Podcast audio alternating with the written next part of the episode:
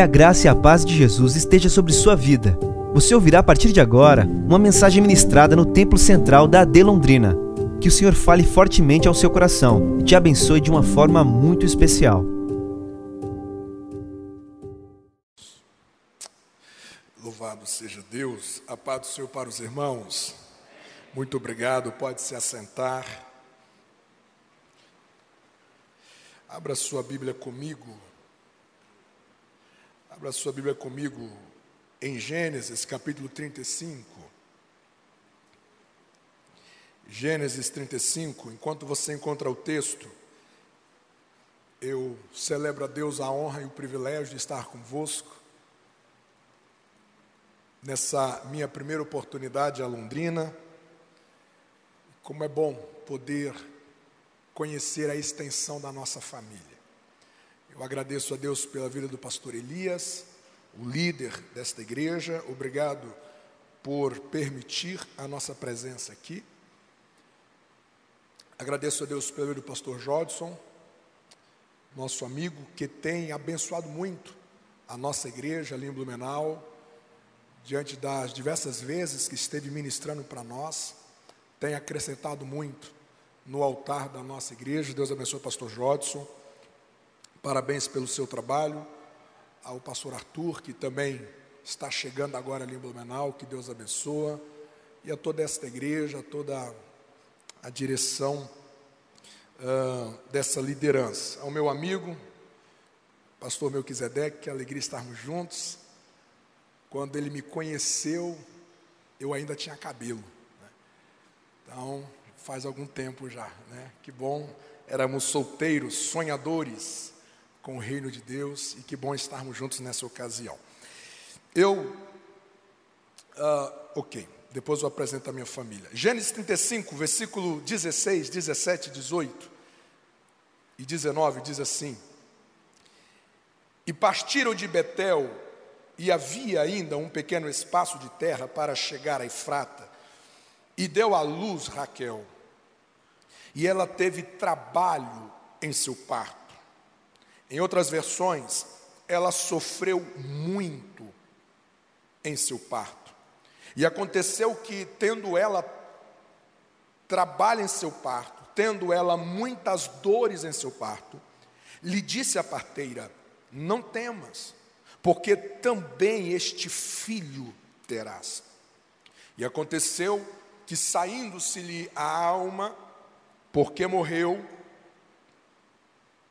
ela chamou o seu nome Benoni, mas seu pai chamou-lhe Benjamim. Ela chamou o seu nome Benoni, mas seu pai chamou-lhe Benjamim. Você pode dizer amém? Quantos aqui são casados? Levante a mão. Quem aqui é bem casado, fica com a mão levantada. Não abaixa não, pelo amor de Deus. Pode colocar meu slide, por favor. Você se lembra, você se lembra do primeiro encontro? Do primeiro encontro? A primeira vez que você viu ela, a primeira vez que você viu ele, você se lembra? Você se lembra do lugar? Você se lembra qual era a roupa que ela estava vestida? Aí eu apelei, né? Eu lembro. Eu lembro. Eu fui pregar em uma cidade no interior do Goiás chamada Nerópolis. E quando eu terminei de pregar, a minha esposa estava bem assim, perto do púlpito. Ela disse: Pregador, eu queria falar contigo. Eu disse: Pois não. Ela disse: Olha, você prega muito bem. E eu gostaria que você pregasse para mim a vida inteira. Você casa comigo? Aí eu acordei, porque não foi assim que aconteceu, não. Eu queria que acontecesse, mas não foi, não. Foi, não.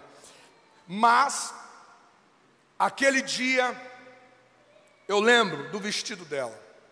Conversamos após o culto. E quando a gente estava para nos despedir, eu pedi o contato dela. Disse: Olha, eu gosto de orar pelas pessoas que eu conheço. Então você poderia passar o seu contato para mim. E ela passou o contato. E ela nos despedimos. E quando ela estava indo, eu pensei, antes dela virar a esquina, se ela olhar para trás, é porque eu fisguei o coração dela. E ela foi andando, ela foi andando, a rua foi acabando, e nada de olhar para trás. Eu falei, inimigo, sai do pescoço dela em nome de Jesus. E ela com o cabelo lindo que tem, antes dela dobrar a esquina, ela deu uma volta assim, jogou aquele cabelo. Quando ela olhou para trás, eu disse: Yes, está fisgada. Eu tive tanta certeza disso que quando eu fui deitar, eu mandei o meu primeiro torpedo para ela. Não tinha um WhatsApp, eu mandei o torpedo e as palavras que eu disse foi: os momentos que eu tive com você não foram todos que eu desejei, mas foi suficiente para eu perceber que você é muito linda e muito especial. Recebe em nome de Jesus. Eu tive tanta certeza, pastor Elias, que quando eu cheguei em casa na segunda-feira, eu encontrei a minha mãe, estava lavando roupa, e eu encontrei ela, e eu disse: Mãe, eu conheci uma menina que, se a senhora conhecê-la, a senhora desejará que ela seja sua nora. E a partir dali nasce no, o nosso sentimento, sonhos, olhos vibrantes, corações fascinados, amando, paixão em erupção. Eu acredito que o primeiro olhar de Jacó com Raquel tenha sido daqui para cima. A maneira com que eles se amaram, a maneira com que eles se apaixonaram, sei que nós podemos dizer a paixão à primeira vista, mas o texto que nos narra o encontro de Jacó com Raquel autoriza-nos pensar que aquele primeiro encontro, algo muito forte nasceu nos dois corações. Jacó então vai pedir Raquel em casamento, mas Labão, de uma maneira muito astuta, vai negociar o casamento, submetendo Jacó a sete anos de trabalho. O texto diz que Jacó vai trabalhar sete anos, e o texto vai dizer que sete anos parecia como dias, pelo amor que ele sentia por ela. E então sete anos terminaram e Labão disse: Não, mais sete anos para você ter Raquel, totalizando 14 anos. E o texto diz que 14 anos pareceu poucos dias para Jacó, tamanho era o amor, tamanho era o sentimento desses dois. Finalmente eles casaram, finalmente agora o sonho, finalmente agora o desejo, o amor materializado entre ambos, muitas perspectivas para o futuro. Todavia, pouco tempo depois, algo começa a brotar no coração dos dois ao perceber que Raquel não conseguia gerar filhos. E a partir daí nós encontramos alguns desconfortos na vida de Raquel. E eu acredito que quando Raquel olhou a Jacó pela primeira vez, quando eles casaram, quando eles nutriram aquela paixão, em nenhum momento Raquel imaginava que o final da sua vida seria a narrativa que nós lemos esta noite. Eu tenho absoluta certeza que em nenhum momento Raquel imaginava que os últimos momentos da sua vida terminaria segundo o cenário que nós conhecemos esta noite. Talvez você está aqui esta noite, você não imaginava que o seu casamento chegaria nessa situação.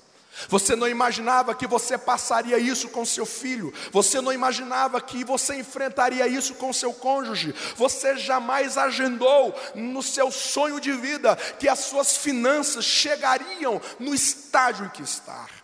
Muitas vezes Algumas realidades nos acontecem, realidades essas que estão totalmente fora daquilo que nós sonhamos.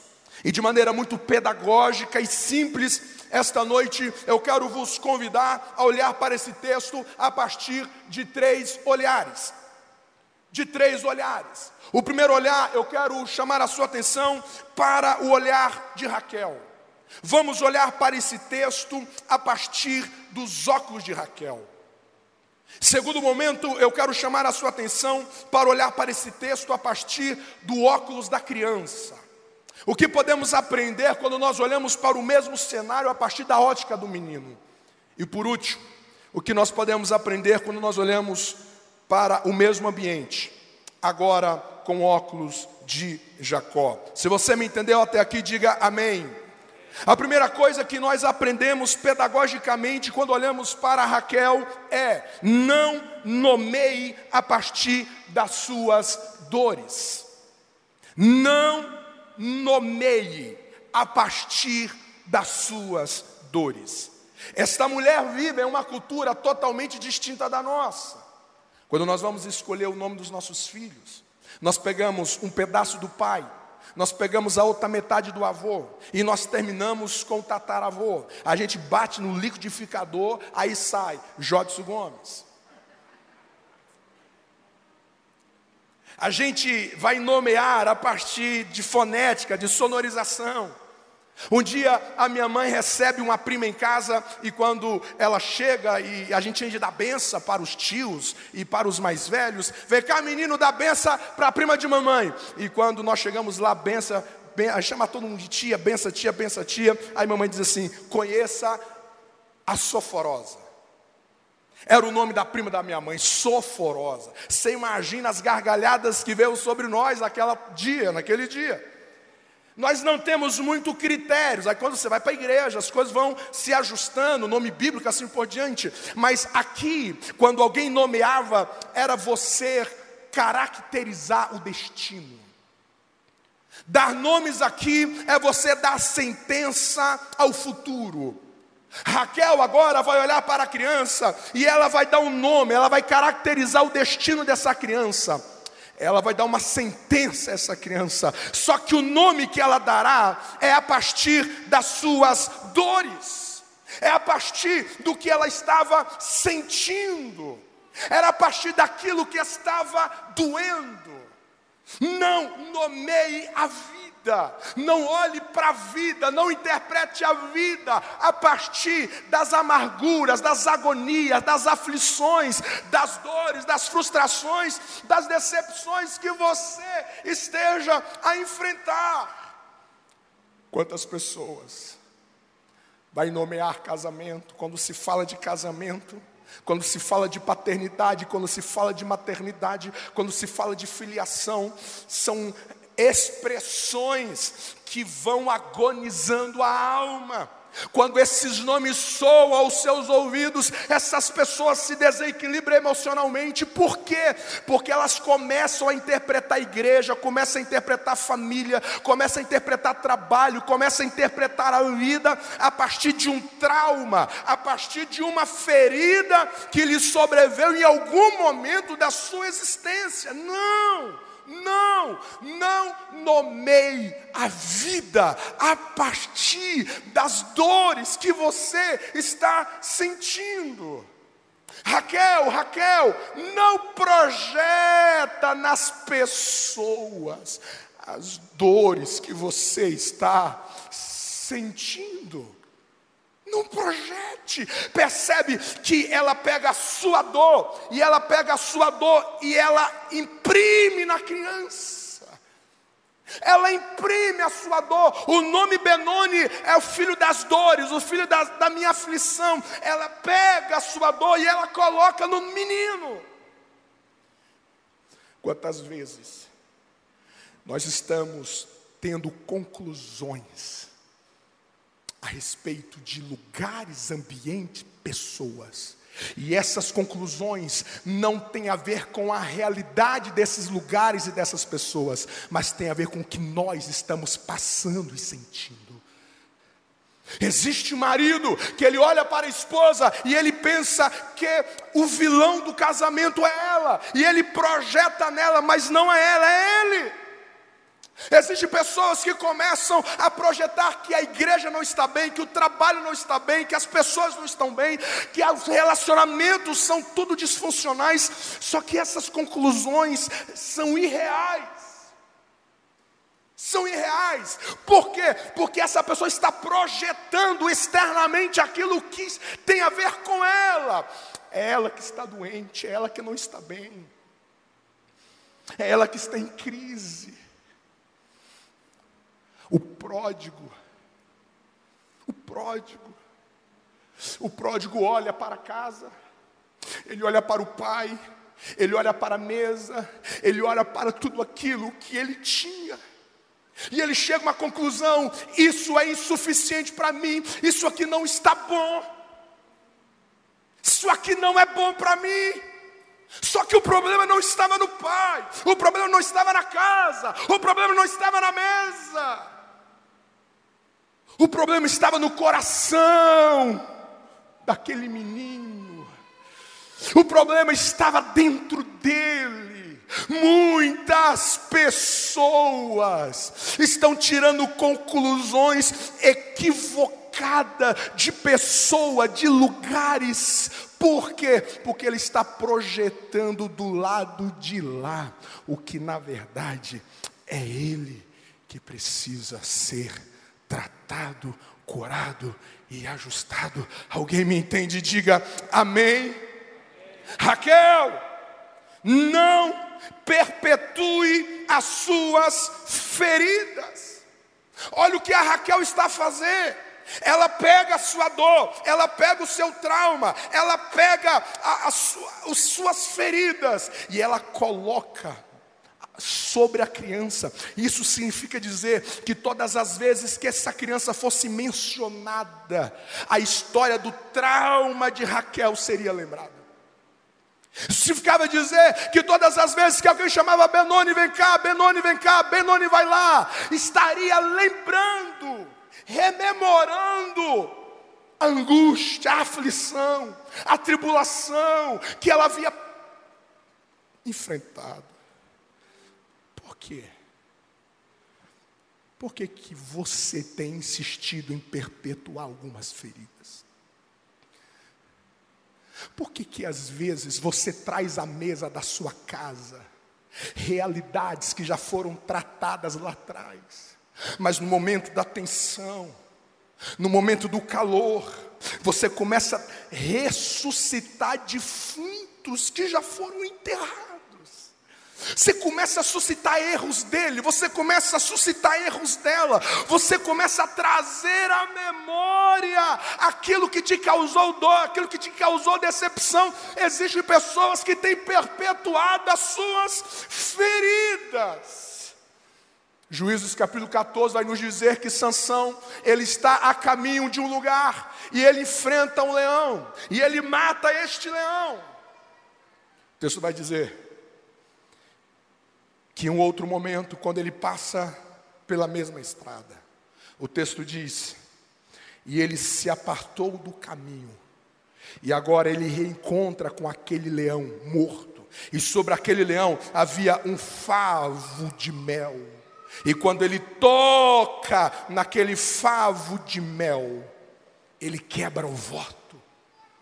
Existem leões que você já venceu. Você venceu no casamento, você venceu na sua história, você venceu no seu passado. E todas as vezes que você reencontra com este leão, você estará saindo do caminho, você estará quebrando princípios, você estará agonizando uma vez mais as feridas que já deveria ter sido cicatrizadas. Isso significa dizer que existem algumas coisas que você nunca mais pode tocar nisso.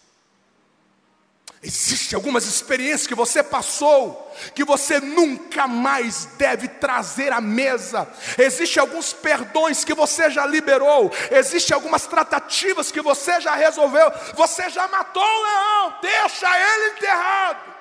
Não perpetue as suas feridas, não perpetue as suas dores. É isso que o diabo deseja fazer com aquilo que te magoou, com aquilo que te tocou, com aquilo que te feriu, e muitas vezes nós insistimos em perpetuar essas feridas. Não, não, não, não, Raquel, não mantenha as memórias dos piores momentos da sua vida como feridas não curadas, como feridas não cicatrizadas. Alguém me entende esta noite? Diga amém.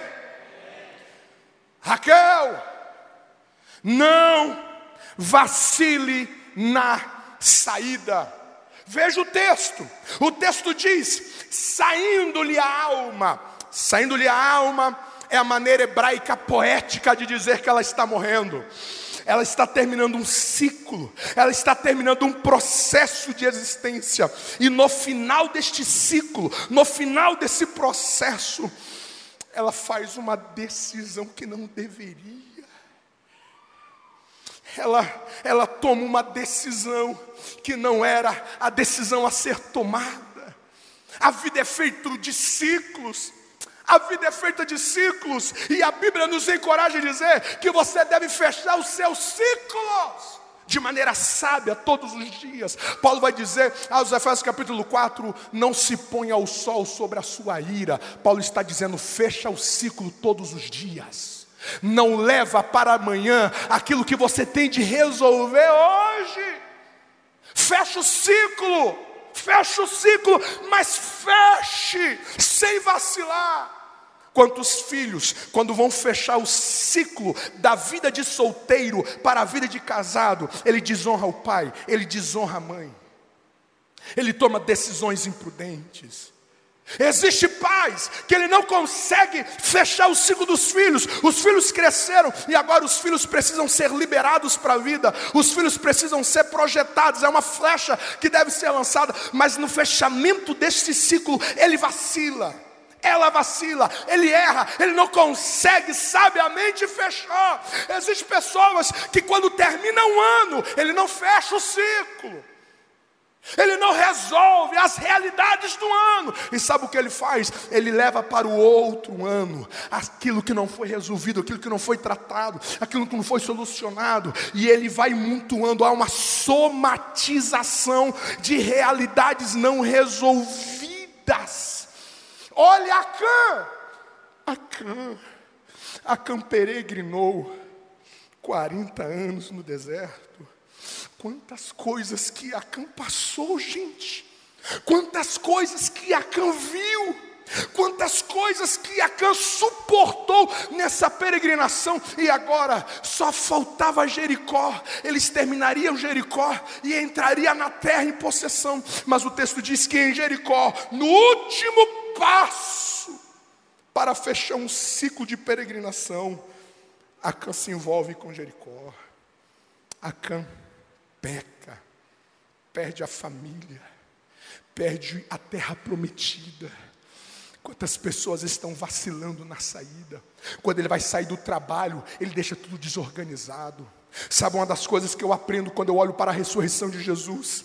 É que quando Jesus entra no sepulcro, quando ele sai, ele deixa o lenço dobrado. Quando você sai, você deixa a casa arrumada ou desarrumada.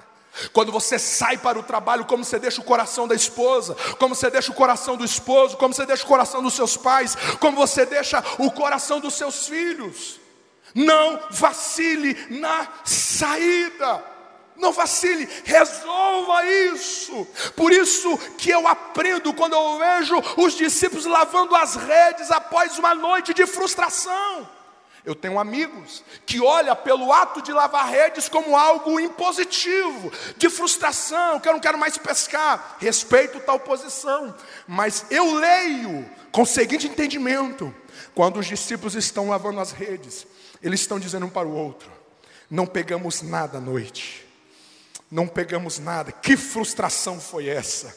E sempre depois de uma noite de frustração, nós as nossas redes se acumula sujeira, se acumula amargura, ressentimento, decepção. Sempre tem alguns detritos que se acumula depois de uma experiência de frustração. Aí Pedro, João vai dizer: gente, nós não pescamos lá, mas sabe uma coisa? Vamos lavar essa rede, vamos fechar este ciclo, vamos fechar esse processo. E quando eles estão lavando as redes, eles estão resolvendo aquele dia, eles estão resolvendo aquele ciclo. E sabe o que eles estão dizendo para o outro? Nós não pegamos nada esta noite, mas quem diz que o dia, a vida, a existência se resume numa noite sem pesca? Quem diz que a nossa vida se resume a essa frustração? Quem diz porque nós não pescamos hoje, nós vamos vender o barco? Barco, nós vamos vender a rede, não, nós vamos lavar a rede. E quando eles estão lavando as redes, eles estão dizendo: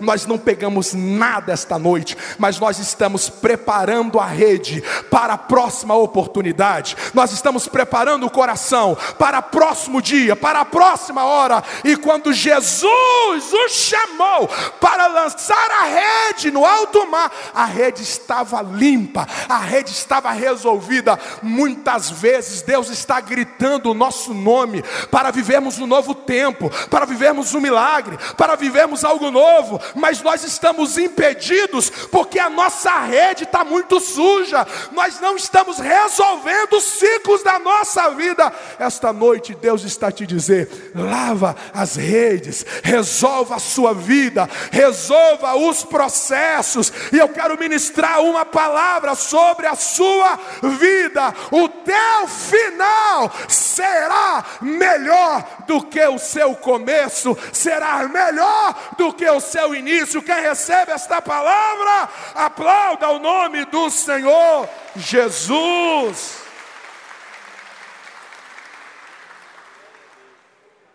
Quem me entende, diga amém. Vamos pegar o óculos. Vamos colocar agora na criança. Primeiro lugar,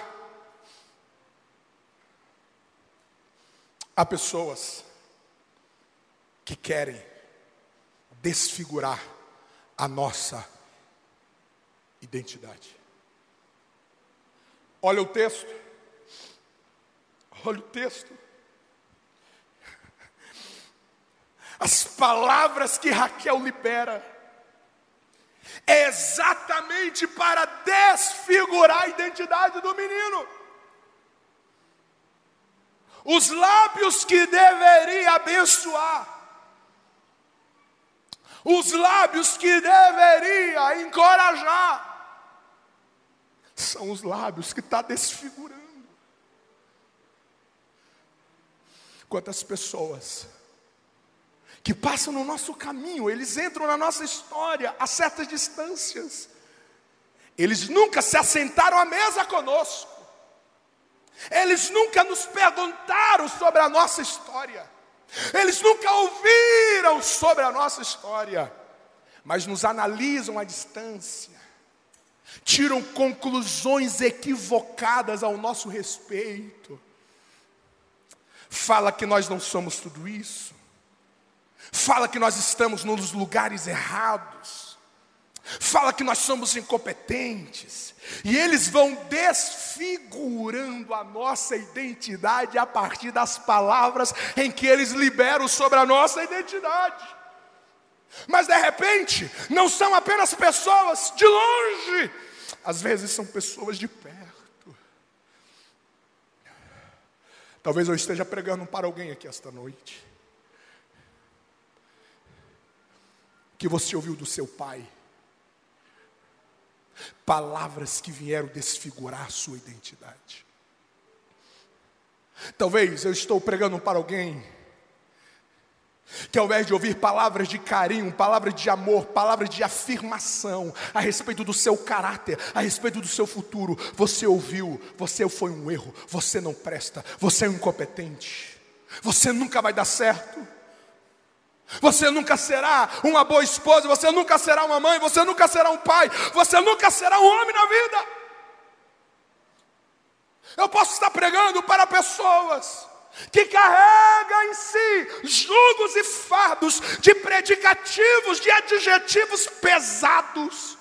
Pessoas que começam a desfigurar, falar mal descaracterizar a nossa índole, o nosso caráter, a nossa postura, o nosso nome. Talvez eu esteja pregando para alguém que tem ouvido isso do seu cônjuge,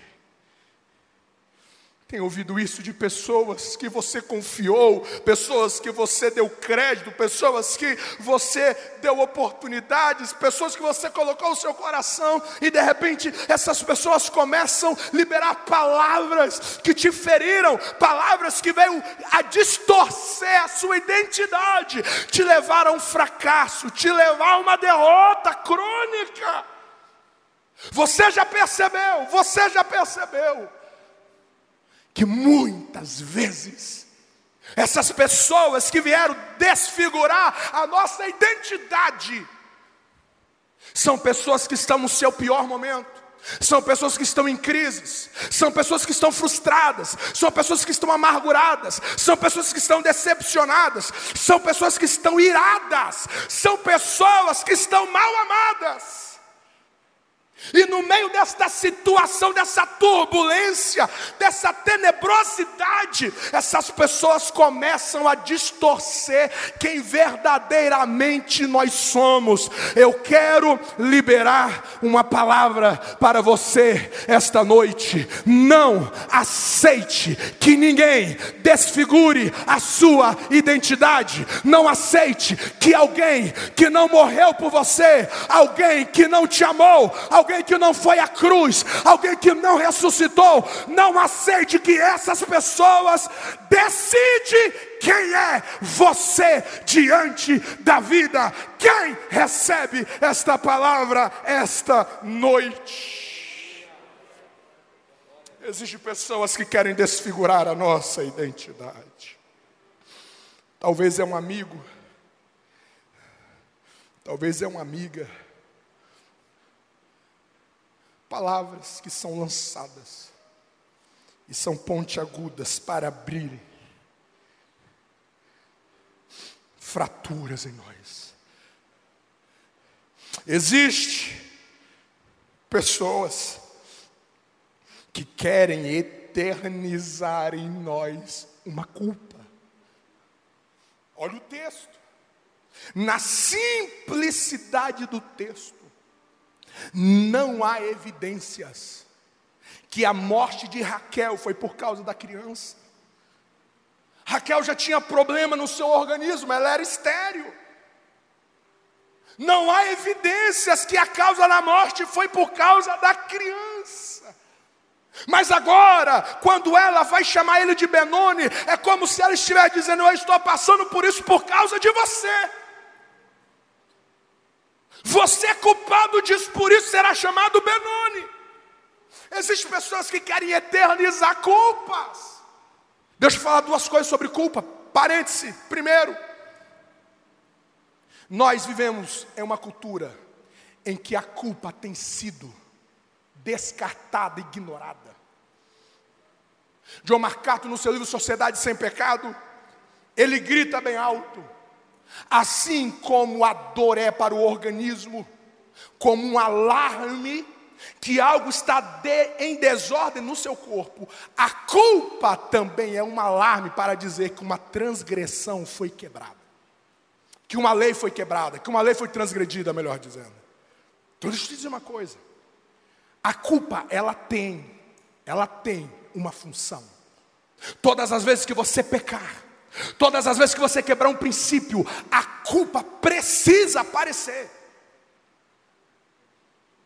Todas as vezes que você quebrar as escrituras, todas as vezes que você transgredir o que a Bíblia diz sobre sexualidade, o que a Bíblia fala sobre palavras, o que a Bíblia fala sobre casamento, o que a Bíblia fala sobre família, tudo que a Bíblia fala sobre santidade, o dia que você quebrar isso, você precisa sentir culpa desse pecado.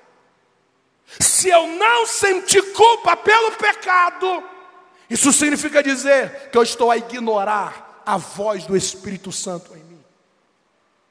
Todavia, a culpa ela tem uma única função: te levar ao arrependimento.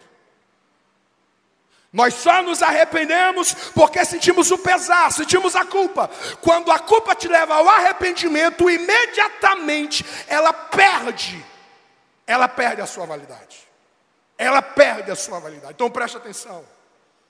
ainda que você tenha errado, ainda que você tenha pecado como marido, como pai, como mãe, como filho, como patrão, como funcionário, como cristão, ainda que você tenha pecado, se você se arrependeu, você confessou, se arrependeu, não aceite ser escravo de Satanás e de nenhum acusador.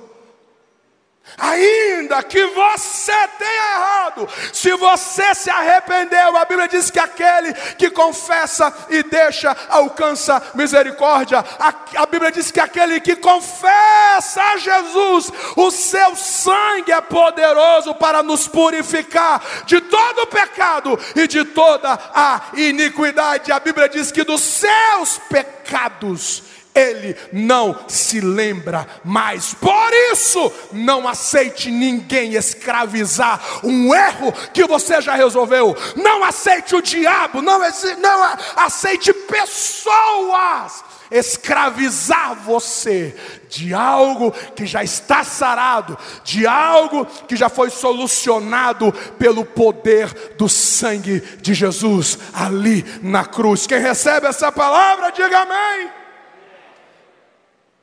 Mas existe pessoas que nós não somos culpados, a hipótese nenhuma.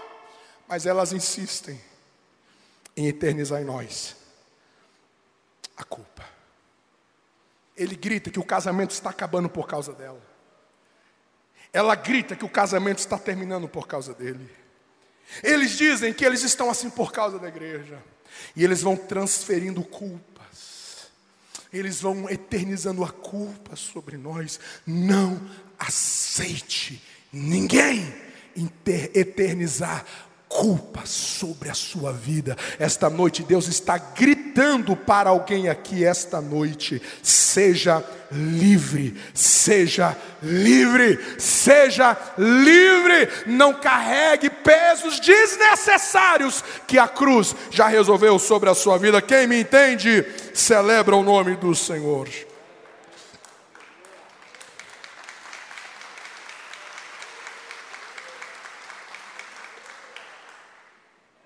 Eu termino. Eu termino olhando para o mesmo cenário. Eu termino olhando para a mesma realidade. Mas agora a partir de Jacó. Jacó ouve aquilo. Jacó assiste o cenário. E a resposta de Jacó ao cenário, em primeiro lugar, me ensina Aceite o que você não pode mudar. Aceite o que você não pode mudar. Existem muitas pessoas deprimidas. Existem muitas pessoas angustiadas, porque elas não aceitam aquilo que elas não podem mudar. Olha o texto. Raquel morreu, você não vê Jacó tentando levantar Raquel. Você não vê Jacó derramando energias para ressuscitar Raquel. Morreu, se foi. Se foi. Existem coisas na vida que você não pode mudar. Você não pode mudar, você não consegue alterar mais a realidade. E eu vou te dar um exemplo: o seu passado. Você não consegue mudar o seu passado. O que você equivocou na decisão sobre o seu filho, sobre a sua filha, sobre a sua casa, sobre a sua, a sua, sua própria história. Você não consegue mudar mais. E existem pessoas que são escravas do passado. A sua angústia de hoje, a sua fraqueza de hoje, é porque ele olha para trás e ele não aceita que não tem como mudar isso mais. Não tem como alterar isso. A empresa faliu, perdeu-se dinheiro. Não tem como mudar isso, não tem como tirar isso do seu currículo. O que aconteceu com seus pais, o que aconteceu com a sua família, o que aconteceu com seus ancestrais, não tem como mudar. O que o seu pai falou ao teu respeito, o que a sua mãe falou ao teu respeito, não tem como você voltar atrás e mudar este passado. Você não vê Jacó gastando energias para tentar reverter o quadro de Raquel, ela morreu. Existem mulheres que deixaram de existir, deixaram de viver, só estão existindo depois que o marido morreu. Existem mães que deixaram de viver depois que o filho partiu, morreu. Aceite o que você não pode mudar. O Daily Galway, ele escreve um livro, Reconstrua a sua vida. Reconstrua a sua vida. E a história conta uma véspera de Natal. Ele, um pastor de uma bem-sucedida igreja de ministério nos Estados Unidos, a sua esposa chega para ele com as malas prontas e diz: Eu estou indo embora. Estou indo embora. E ele reúne tudo que ele poderia reunir para impedir aquilo. Foi uma decisão dela. O ministério fez uma comissão, viajou quilômetros para ir ao encontro da sua ex-esposa agora, sentou com ela durante uma semana para ouvir dela aonde que o marido havia errado, e ela reiteradas vezes disse: "O meu marido não errou, o meu marido era um ótimo marido, o meu marido é um ótimo pai. Eu simplesmente cansei de ser esposa de pastor. Eu não quero mais igreja, eu não quero mais saber disso. Eu quero viver a minha vida do meu jeito. Eu não quero mais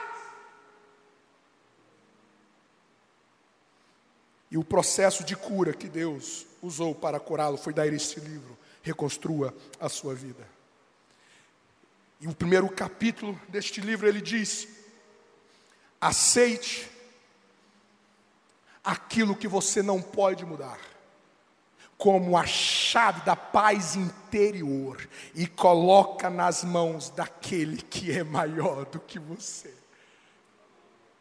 Existem coisas que você não consegue mudar. Existem coisas que você não consegue alterar. Todavia, Jacó me ensina: aceite o que você não pode mudar, todavia, não seja passivo naquilo que você pode mudar. Eu não consigo ressuscitar Raquel, eu não consigo trazê-la à vida novamente, mas eu consigo mudar o nome do menino. Eu não mudo lá, mas eu posso mudar aqui. Não seja passivo naquilo que você pode mudar. Existem coisas que você não pode alterar mais, você não pode mexer o passado, você não pode mexer o que aconteceu, mas hoje você pode mudar o seu presente, você pode semear para o futuro. A igreja de Atos olha para Pedro na prisão, eles não conseguiam ir lá no Herodes, eles não conseguiam entrar na sala de Herodes, eles não conseguia mudar a sentença de Herodes, mas quem diz que quando eles souberam que eles não podiam mudar aquela situação, eles foram para casa dormir? Quem diz que eles foram para casa cruzar os braços e lamentar? Pedro vai morrer igual Tiago. A Bíblia diz que eles colocaram aquela causa nas mãos daquele que poderia mudar. Eles não podiam entrar na prisão, mas Deus poderia entrar, eles não poderiam mudar o decreto, mas Deus poderia mudar o decreto e a sentença, e foi isso que Deus fez ao enviar aquele anjo naquela prisão.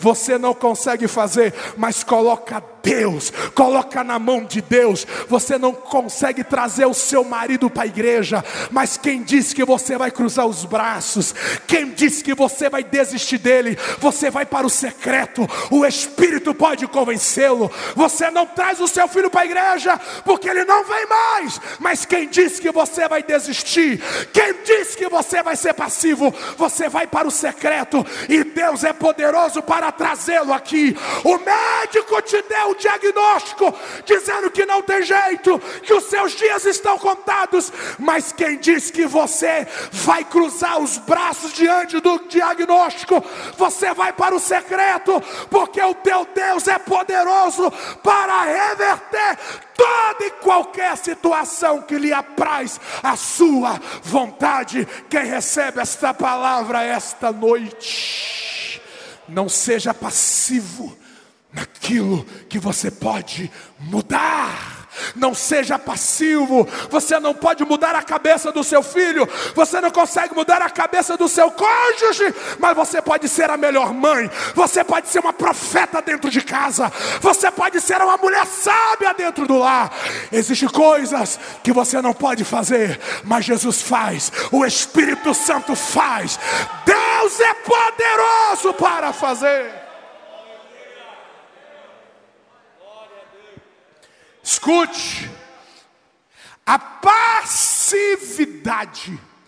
é o berço que Satanás está a ninar muitas pessoas. Existem situações que Deus já poderia ter feito, mas as pessoas ficaram passivas demais, aceitando aceitaram o caos como natural e definitivo, ele poderia mudar, ela poderia mudar, ele poderia ter confiado mais, ele poderia ter orado mais, ele poderia ter crido mais. Não seja passivo naquilo que Deus pode fazer. O que está ao seu alcance, faça. Pode abraçar, abrace. Pode amar, ame. Pode servir, serve. Pode orar, ore. E descansa o seu coração. Porque aquilo que você não consegue, Deus consegue Deus consegue fazer. Deus consegue transformar. Quem recebe esta palavra, com a permissão do pastor, fica de pé comigo em nome de Jesus. Eu não vou ser passivo naquilo que eu posso mudar. Jacó, ensina-me a não nomear a partir do passado. Ele olha para Benjamim, para o menino, o seu nome não será mais Benoni. Benoni, filho da vergonha, filho da dor, filho da aflição. Seu nome será Benjamim, filho da honra, filho da direita.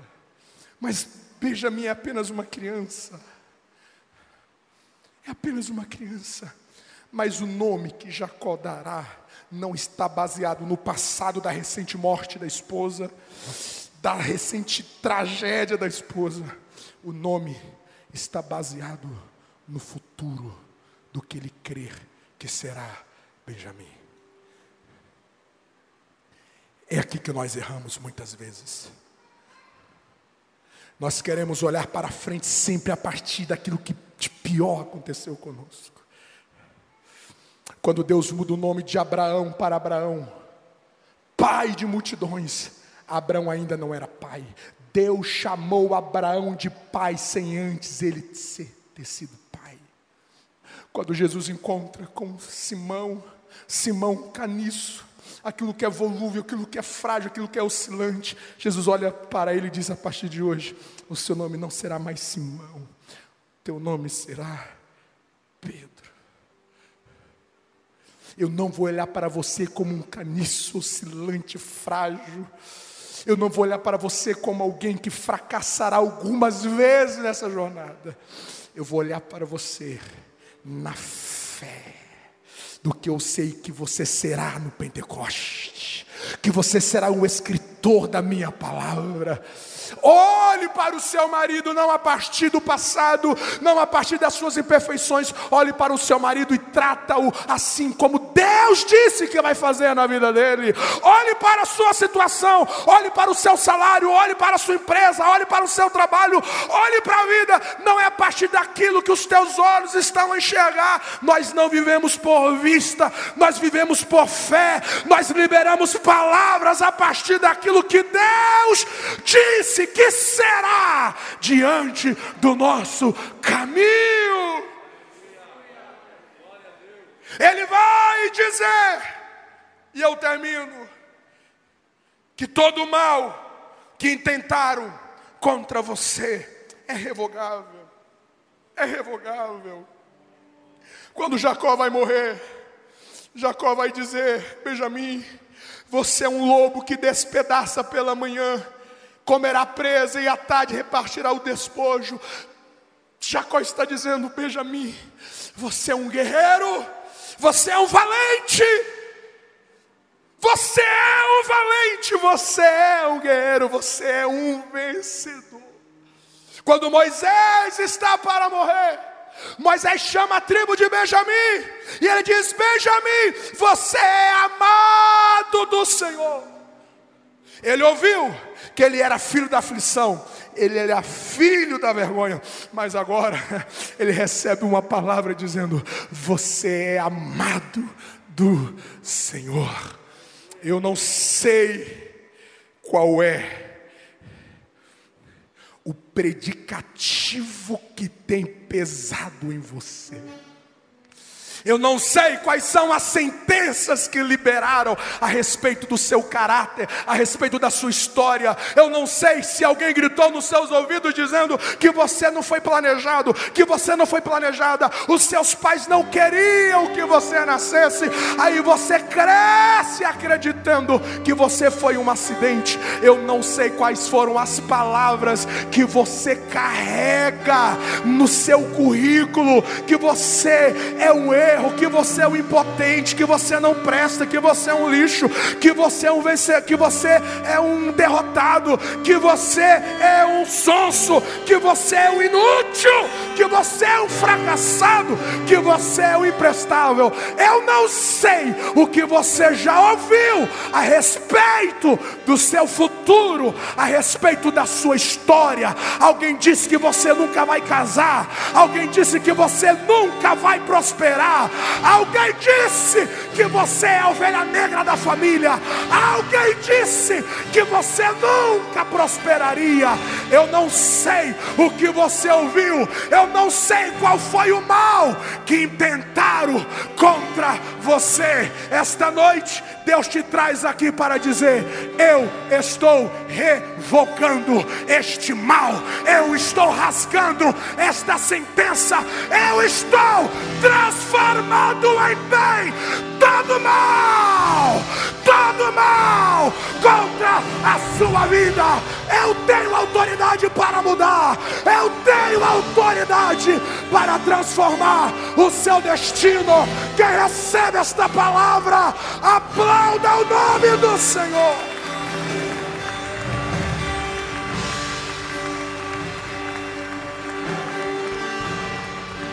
Lei tchau ilimakandeva folou suriá. Jacó fala de duas figuras. Primeiro é o próprio Deus. Eu não sei qual é a prisão que você chega aqui esta noite. Eu não sei qual é o cativeiro que você chega preso esta noite. Mas no mundo do direito, a última palavra é de quem tem a patente maior. O delegado manda prender, mas o juiz pode mandar soltar. O juiz manda prender, mas o desembargador manda soltar.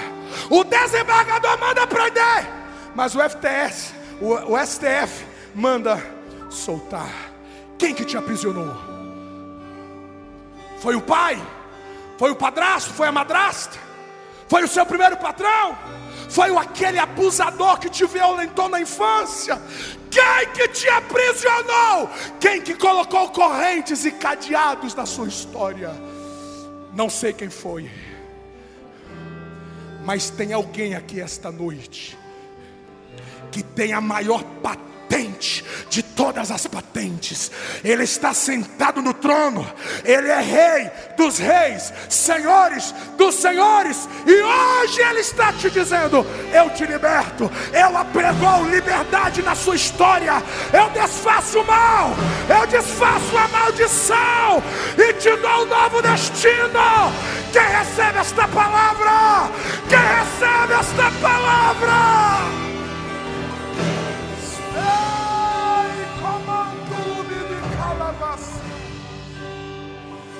Quero orar por você e eu termino.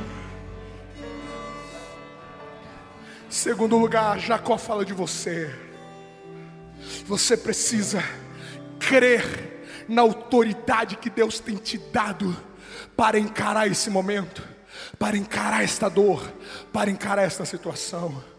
Se você está entre nós esta noite e você diz, pastor, eu quero vivenciar esta autoridade para mudar aquilo que deve ser mudado. Eu quero exercer a minha autoridade e dar novos nomes à minha vida e à minha história. Eu quero viver o que Deus preparou para mim. Eu quero me desvencilhar do peso do jugo e do fardo. Vem aqui à frente. Eu quero orar por você. Eu quero orar por você. Eu quero orar por você. Eu quero orar por você. Vem à frente e se apropria da autoridade que Deus tem para a sua vida, para quebrar os grilhões, para quebrar as algemas, para quebrar as cadeias. Você vai enfrentar sua família, você vai enfrentar os problemas, não é como uma vítima, é como alguém que tem autoridade para mudar, segundo a graça de Jesus. Enquanto nós louvamos ao Senhor, saia do seu lugar e venha à frente.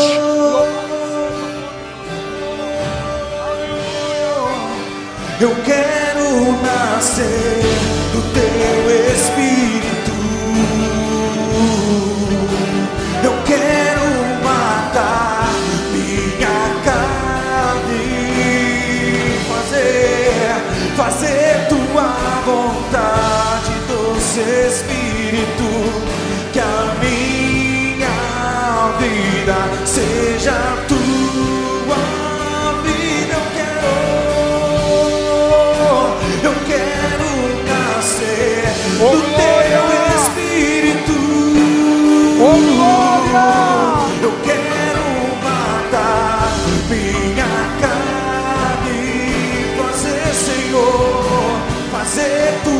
Vontade, doce Espírito, que a minha vida seja tua vida, Jesus. Eu creio, Senhor, o teu Espírito nos ungiu para pregoar liberdade aos cativos. Toca agora nessas correntes, Jesus. Toca agora nessas algemas. Desfaça todo este mal que assombra, que aterroriza essa mente, esse entendimento, essas memórias. Espírito Santo, Tu és a maior autoridade. Desfaça este mal, desfaça este peso, desfaça este jugo. Vem com a tua unção que despedaça o jugo. Enche este homem de autoridade, enche este pai de autoridade, enche, enche essa mulher de autoridade. Enche este casal de autoridade, enche, enche esses pais de autoridade para lidar com este filho que está perdido, este filho que está longe, este filho que está emaranhado.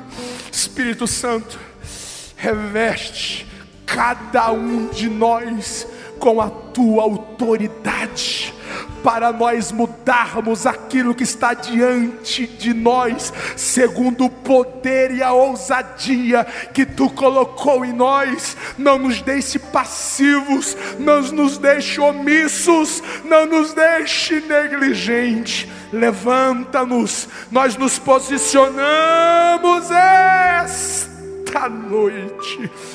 A partir daquilo que nós recebemos na cruz, a partir da promessa do Evangelho, a partir da vitória de Cristo sobre Satanás e todo o mal, nós nos apropriamos dessa autoridade e nos posicionamos diante deste mal, diante deste trauma, diante desta ferida, diante dessa tempestade.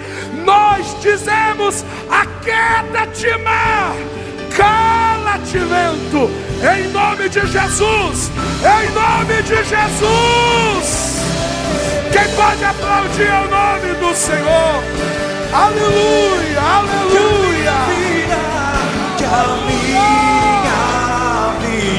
seja tua vida, que a minha vida seja tua, a tua vida, que a minha vida seja tua vida, Jesus. Diga comigo, eu vou viver.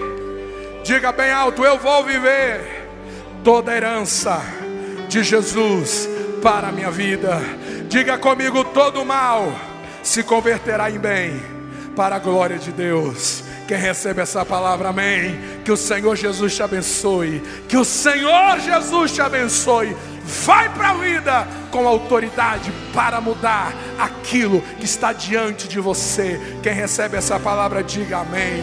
Que o Senhor Jesus te abençoe. Amém, amém. Pode se assentar. Louvado seja o nome.